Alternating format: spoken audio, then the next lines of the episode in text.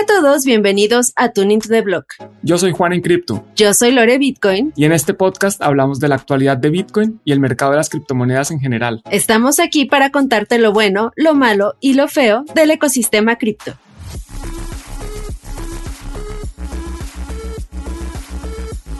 Hola una vez más, bienvenidos a Tuning to the Block.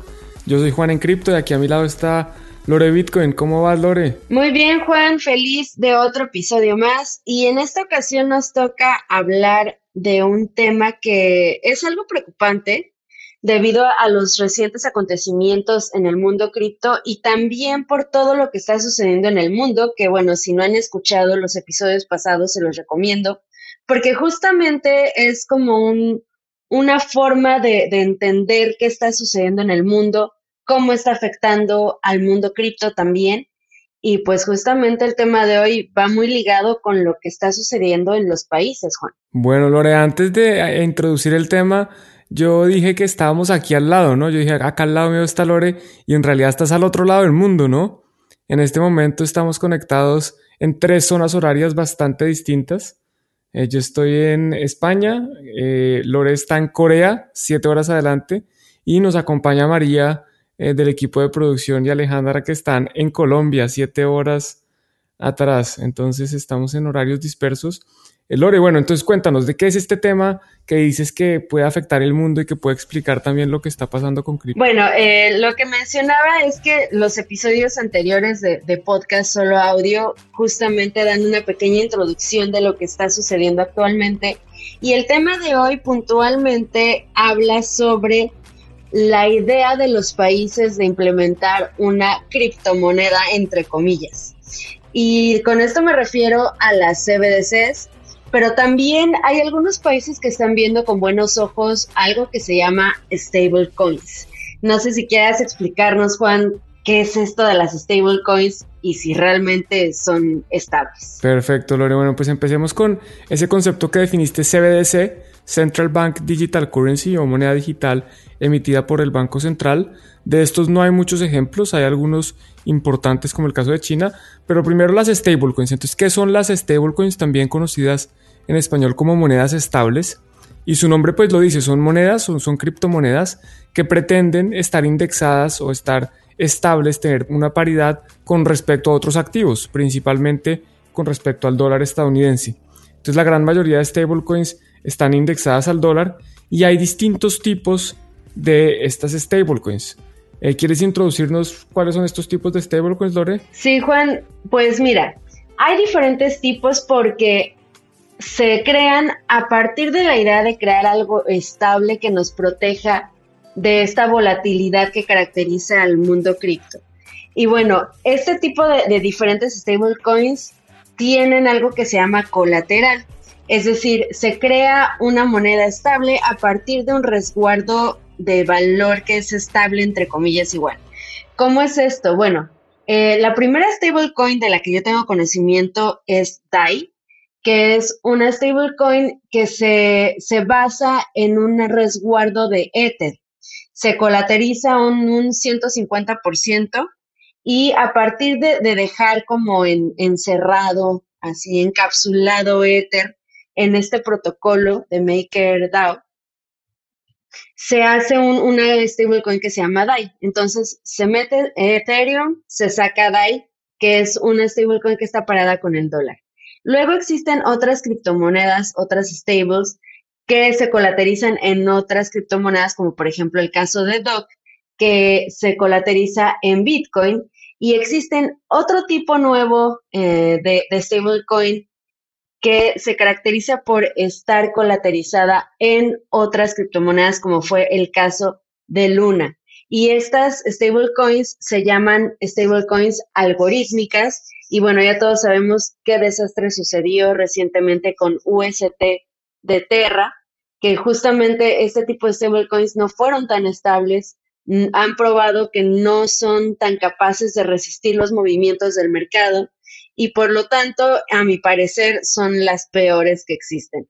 Eh, las otras dos que acabo de mencionar, pues son algo que, que, al parecer sí ha funcionado bastante bien. Y no sé si tú recuerdas alguna otra stablecoin. Claro que sí, Lore, pues nos está faltando mencionar las stablecoins más grandes del mercado, las stablecoins centralizadas. Eh, incluso antes de DAI existía, por ejemplo, Tether. Tether es eh, una de las primeras criptomonedas estables. Básicamente esto funciona como una compañía que se llama Tether Limited y esta compañía recibe dinero del público, recibe digamos un millón de dólares y a cambio emite un millón de dólares de Tether. Entonces es una criptomoneda respaldada en teoría por activos reales, por dólares. Eh, bueno, lo que hace Tether, el negocio de Tether es que coge esos dólares, los invierte en distintos eh, instrumentos financieros, puede ser títulos de deuda, puede ser eh, bonos del gobierno, que básicamente son títulos de deuda, puede ser en los bancos, etcétera, y saca un retorno. y lo que tiene comprometido con los inversores son solo el principal, o sea, solo lo que ha depositado el inversor y el retorno por lo tanto le corresponde a la compañía. Ese es el modelo de negocio. Hay otra que se llama USDC. Eh, para que se hagan una idea, Bitcoin en este momento tiene una capitalización de mercado de 440 mil millones de dólares. O sea, el total valor de todos los Bitcoins en circulación suma 440 mil. Tether suma 66 mil. O sea, es más del 10%, es un porcentaje importante eh, adicionalmente está USDC, que es una moneda similar, el modelo de negocio es similar al de Tether, pero esta es creada por dos compañías reguladas en Estados Unidos que se llaman Circle y Coinbase. USDC tiene una capitalización de mercado de 54 mil millones de dólares, o sea que entre estas dos son más de 100 mil millones de dólares, es prácticamente una cuarta parte de, de Bitcoin. Y si nos vamos un poquito más abajo en la tabla de capitalización de mercado de las principales criptomonedas está el BUSD, que es la criptomoneda estable de Binance, también es centralizada, o sea, mismo modelo de negocio de Tether y USDC, y este tiene 18 mil millones de dólares, o sea que en total llegan a ser prácticamente una tercera parte del valor de Bitcoin. Es un mercado importante el de las stablecoins y es que no es solo porque la gente lo utilice para depositar valor, sino que adicionalmente la gente lo utiliza para realizar transacciones internacionales y para eh, interactuar con el ecosistema de las finanzas descentralizadas. O sea que hay un caso de uso real de las stablecoins eh, y yo creo que pues son, son bastante importantes.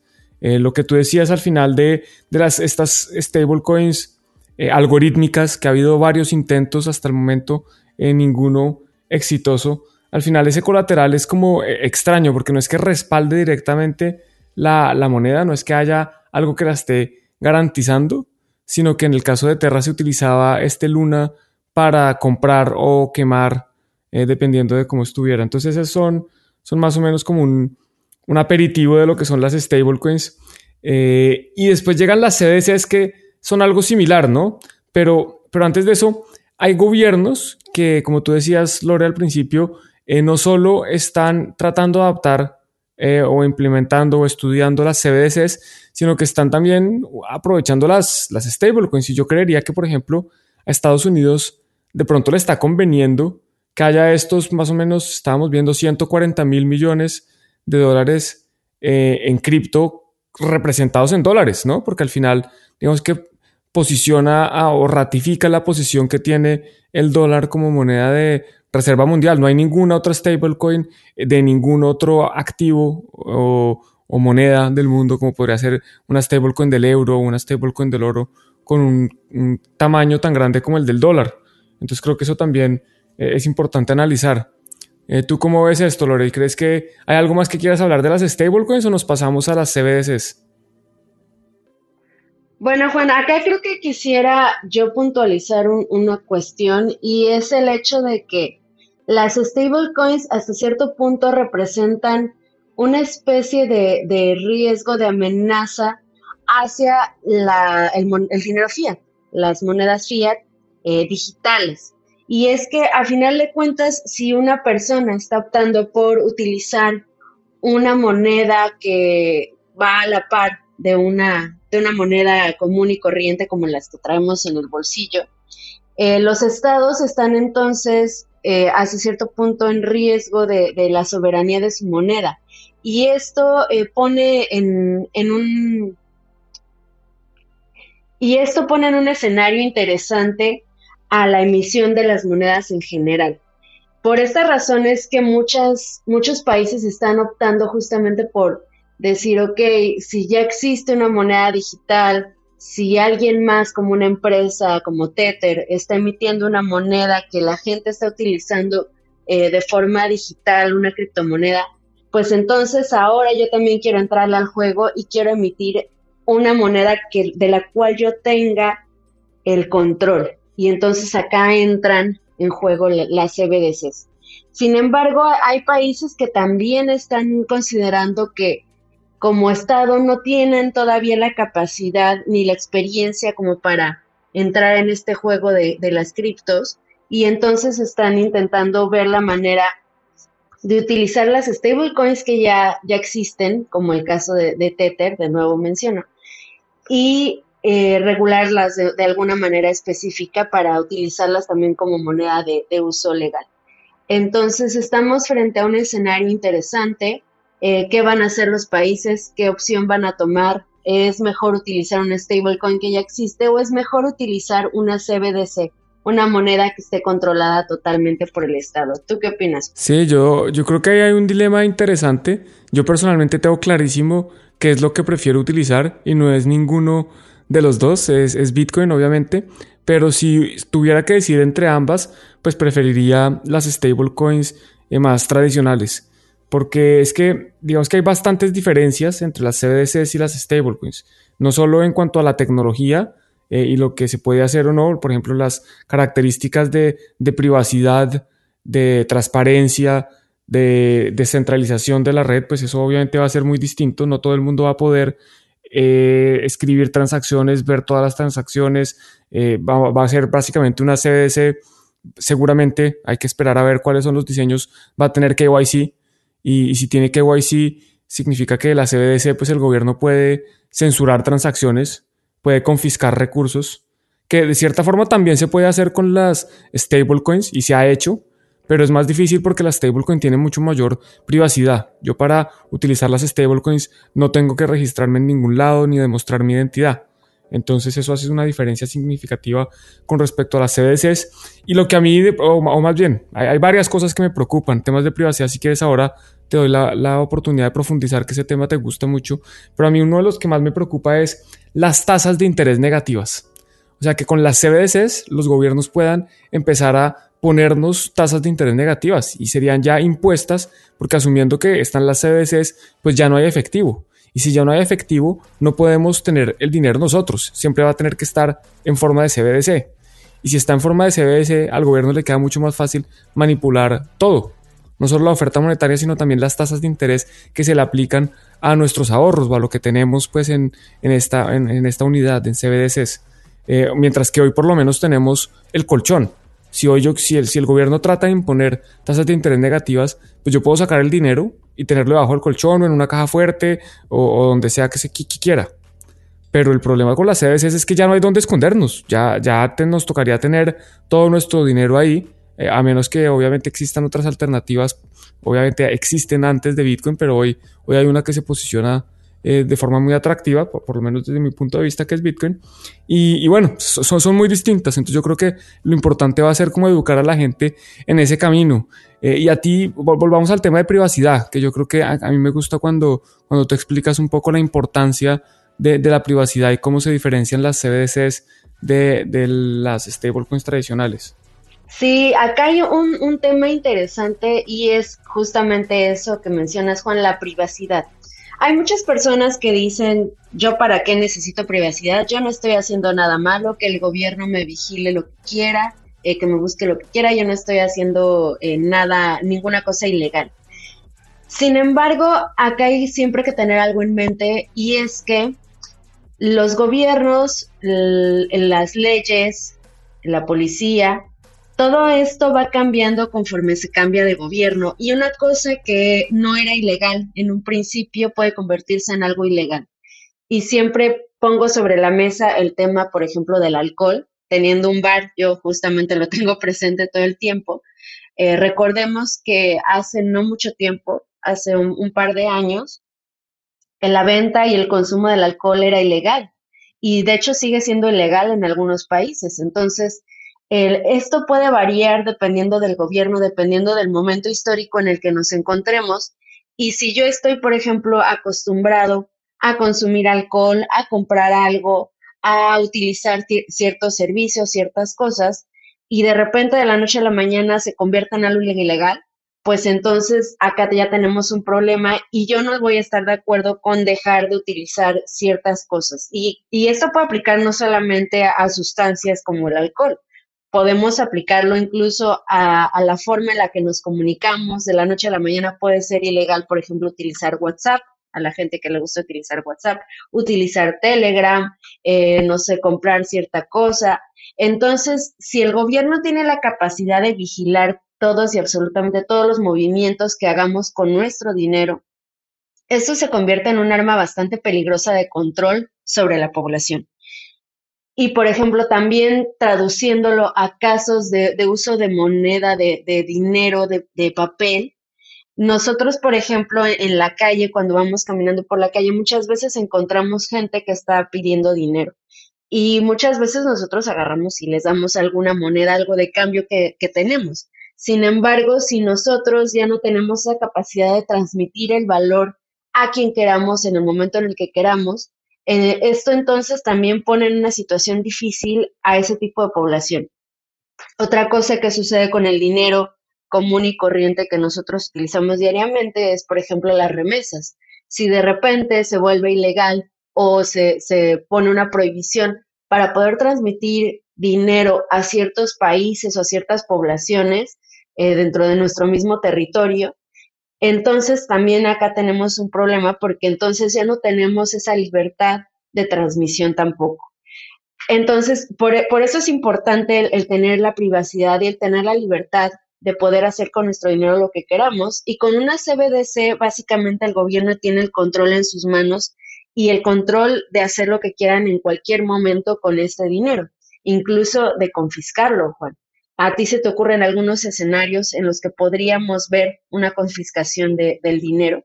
Claro que se me ocurren escenarios, por ejemplo, cuando los camioneros en Canadá estaban protestando contra las medidas del gobierno eh, por el COVID, el gobierno trató o incluso por algunos momentos les confiscó eh, el dinero.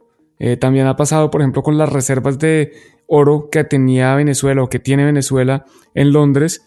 Pues en Londres le dijeron, no sabe qué, usted no las puede sacar. Eso de cierta forma es confiscación. También cuando teníamos, cuando el dinero que hoy conocemos como fiat estaba respaldado por oro, el gobierno de Estados Unidos de un momento a otro decidió, bueno, ya se cierra la ventana de convertibilidad, este oro que era de ustedes queda confiscado y adicionalmente, también eh, en, el 33 las personas que tenían oro tenían que entregárselo al gobierno. Eh, en el, con los corralitos que hemos visto en Grecia eh, y en Chipre cuando hubo este haircut de que les, les, decomisaron dinero a las personas que tenían eh, más de ciertos montos en sus cuentas de ahorro, o sea, eso es confiscación. Entonces, claro que hay casos. Y adicionalmente está la confiscación por emisión, o, más bien la dilución del dinero, la pérdida de ese valor del dinero, porque tanto en las CBDCs como en las stablecoins seguimos dependiendo de los bancos centrales y de un grupo de personas, de unos burócratas que se sientan cada cierto tiempo, normalmente una vez al mes, una vez cada dos meses, a decidir la política monetaria de esa moneda, de ese país. Eh, de, ese, banco central que es el que está emitiendo esa CBDC. Y, lo mismo de nuevo pasa con la stablecoin. La stablecoin al final, pues la emisión, el valor de la stablecoin está indexado al dólar, o por lo menos eso pretende, y obviamente eso al final depende del mercado, pero el dólar pues depende de, lo que las políticas monetarias que tome el director, el presidente de la Fed, de la Reserva Federal del Banco Central de Estados Unidos, que puede decidir imprimir o no puede decir sacar más dólares, en cuyo caso el, dólar se debería devaluar o por lo menos se diluye el poder de compra del dólar y, también el de la stablecoin. Pero con la CBDC, pues ah, yo lo veo incluso aún más peligroso porque lo puede hacer de forma inmediata, de nuevo, puede empezar a poner tasa de interés negativa, puede empezar a emitir dinero y otorgarlo directamente a direcciones de, de personas, dependiendo, por ejemplo, un criterio de crédito social. Eso podría empezar a hacerlo China que China ya tiene su, su CBDC. En este momento ya cientos de millones de personas han probado la CBDC. O sea, estamos hablando de, de, poblaciones más grandes que países enteros. Ya están empezando a utilizar esta CBDC de China. Esto es una realidad. Esto se viene. Christine Lagarde, la, la presidenta del Banco Central Europeo, en varias veces se ha manifestado diciendo que hay demanda, que lo están estudiando, que están avanzando y que Europa va a emitir el euro digital. Es cuestión de tiempo. Y así hay más países que, que están, o sea, esto que se viene es una realidad y vamos a tener distintas opciones. Vamos a tener la opción de utilizar estas CBDCs, vamos a poder utilizar stablecoin, obviamente, y también eh, tenemos la opción que, pues, que para mí es más atractiva, que es utilizar Bitcoin, sin, sin, sin restringirme a que de pronto me toque utilizar las otras. En algunos momentos podré yo utilizar stablecoins para distintas cosas y también supongo que algunos gobiernos preferirán que les paguemos en sus CBDCs y no sé si me toque vivir en un país de esos. Entonces también abierto siempre a, utilizar lo que toque, sabiendo las consecuencias de utilizar cada una de estas. ¿Tú, Lore, qué? ¿Te cierras a la posibilidad de utilizarlas o, o también estás un poco más abierta? Yo honestamente creo que las CBDC son un, un, cáncer para la libertad de los individuos. Y es que si nosotros, no, bueno, no sé, supongo tú sí lo has leído, Juan, pero si nuestros escuchas no lo han leído, el libro 1984 de George Orwell, cuando nosotros nos ponemos a mirar la realidad en la que vivimos, nos ponemos, nos podemos dar cuenta de que vivimos básicamente ya en una realidad tipo 1984. Y eh, nosotros a través de las redes sociales estamos siendo vigilados constantemente, nosotros mismos estamos ofreciendo información de nuestra ubicación, de nuestras actividades, a la gente, a, a las instituciones que quieran observar lo que estamos haciendo. E incluso tenemos sistemas ya tan complejos y tan avanzados como el caso de China, que tiene cámaras en casi cada rincón del país, con el cual están observando constantemente lo que está haciendo la población. Y acá viene una cuestión interesante retomando el tema de la confiscación, y es que cuando nosotros cometemos alguna infracción, por ejemplo, eh, incluso eh, sin, sin, pensarlo, sin quererlo, eh, no sé, se nos cae alguna basura en la calle y nos, no nos damos cuenta, nos pasamos una luz sin, sin que nos demos cuenta, nos estacionamos en algún lugar donde está prohibido, por ejemplo, estos son algunos casos de, de cuestiones que están prohibidas y las cuales ameritan multa generalmente. Cuando sucede esto, bueno, nosotros nos llega la multa y generalmente nosotros decidimos en qué momento pagamos esta multa. Sin embargo, por ejemplo, en un escenario de una CBDC, el gobierno tendría la capacidad también de tomar este dinero en automático de nuestro bolsillo digital. Esto eh, probablemente no suena tan terrible, sin embargo, si nosotros estamos guardando ese dinero para destinarlo ya sea al pago de una renta, al pago de una colegiatura o incluso por un caso de una emergencia médica, entonces, eh, nosotros estamos en, una situación un tanto precaria y difícil en cuestión de manejo de, nuestro propio dinero. Y acá también quisiera abrir la puerta a otro tema y es la cuestión del puntaje social que ya mencionaste, Juan. Cuando en China uno comete alguna infracción, se van restando puntos de, este puntaje social, de este score que va llevando el gobierno, y muchas veces prohíben el acceso al transporte público. Primero, por ejemplo al autobús, ya no puedo tomar el autobús, ahora tengo que caminar al trabajo. Eh, si nosotros seguimos eh, teniendo ciertas faltas, eh, ya no podemos acceder, por ejemplo, a un autobús para ir a otra ciudad afuera, o tomar un avión, o tomar cualquier tipo de transporte, y eso limita también la libertad de las personas y esto es, para mí es como matarte lentamente, porque si tú querías trabajar en, en un lugar donde te pagaban más, pero tenías que tomar un autobús, por ejemplo, ahora te quedan, o sea, dos, tres horas de distancia y entonces ya es imposible tomar ese trabajo. Entonces, esto va, va matando de a poco al individuo porque lo va encerrando en una caja eh, invisible donde ya no, no tiene acceso a ciertas cosas que antes sí tenía. Entonces, bueno, eh, esto era lo que quería yo agregar, Juan. No sé si quieras tú dar algunas conclusiones respecto a todo lo que platicamos sobre stablecoins, sobre CBDCs. Perfecto, Lore. No, pues buenísimo cerrar con ese comentario tuyo, por eso me gustaba y te pedí que por favor hablaras de privacidad. Yo creo que para concluir, entonces, hay stablecoins que son criptomonedas indexadas al dólar o que pretenden indexarse al dólar. Hay distintas formas de garantizar esas stablecoins con otras criptomonedas, con dinero fiat o hay algunas que tratan de ser algorítmicas, en cuyo caso hemos visto que han generado en general catástrofes como lo de UST. Y vemos que están las CBDCs, que son distintas, que de pronto pueden ser vistas de forma similar porque al final son monedas que emite un gobierno, eh, pero tienen otras implicaciones muy importantes, no solo de tecnología, sino más lo que va después, en temas de privacidad, temas de política monetaria, temas de, tasas de interés. Entonces, además de esto, también sabemos, como siempre, que hay una alternativa que es distinta, que es Bitcoin, donde el Bitcoin yo creo que siempre es lo más estable, porque un Bitcoin siempre va a ser 1 sobre 21 millones, mientras que la stablecoin cada stablecoin es uno de no sabemos cuántos, porque no sabemos cuál va a ser la emisión. Entonces, esa es como la, conclusión que yo tengo para el día de hoy, Lore. Interesantes reflexiones, Juan. Algo que, tenemos que pensar muy bien y sobre todo estar conscientes de, de, cómo nos podrían limitar hasta cierto punto las CBDCs, que son las stablecoins, y la libertad que nos ofrece Bitcoin.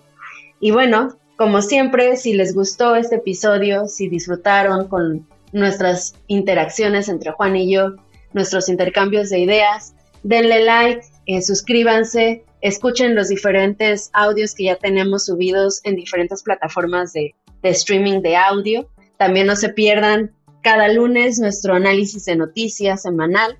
Y ya saben, también síganos arroba lorebitcoin, arroba juanencrypto, arroba tuneblog y nos vemos en el próximo episodio. Hasta pronto.